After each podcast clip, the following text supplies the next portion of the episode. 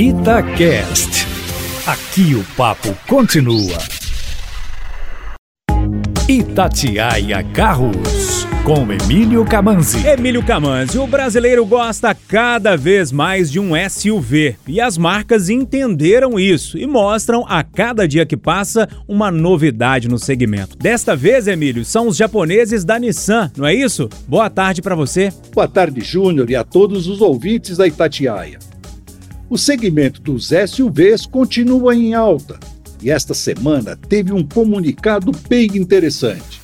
A Nissan apresentou um breve teaser sobre a linha 2022 do Kicks, o SUV compacto da marca que inovou no mercado quando foi lançado há cinco anos, com a carroceria e interior em duas cores, o que acabou virando moda. E foi anunciado que ele estará à venda a partir de março.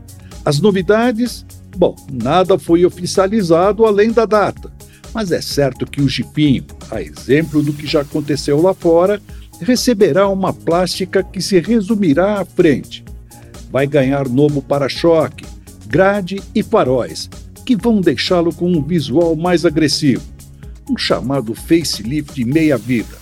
Internamente deverá receber algumas pequenas modificações mas o certo é que sua lista de equipamentos, como quadro de instrumentos parcialmente digital, câmera 360 graus, partida sem chave e ar-condicionado, entre outros, vão continuar. Bem como o pacote de segurança, que hoje conta com alerta de colisão frontal e frenagem de emergência. Quanto à mecânica, deverá continuar com um motor 1.6 de poucos 114 cavalos ligado a um câmbio automático do tipo CVT. Há especulações da vinda de uma versão híbrida. No entanto, ao que parece, essa versão deverá ficar para depois.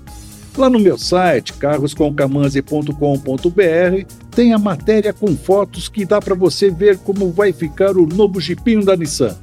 Vai lá conferir para ver se você gosta. Emílio, mais informações no seu canal de YouTube? Isso, Júnior youtube.com/carlosconcamanzi. Um abraço e até a próxima.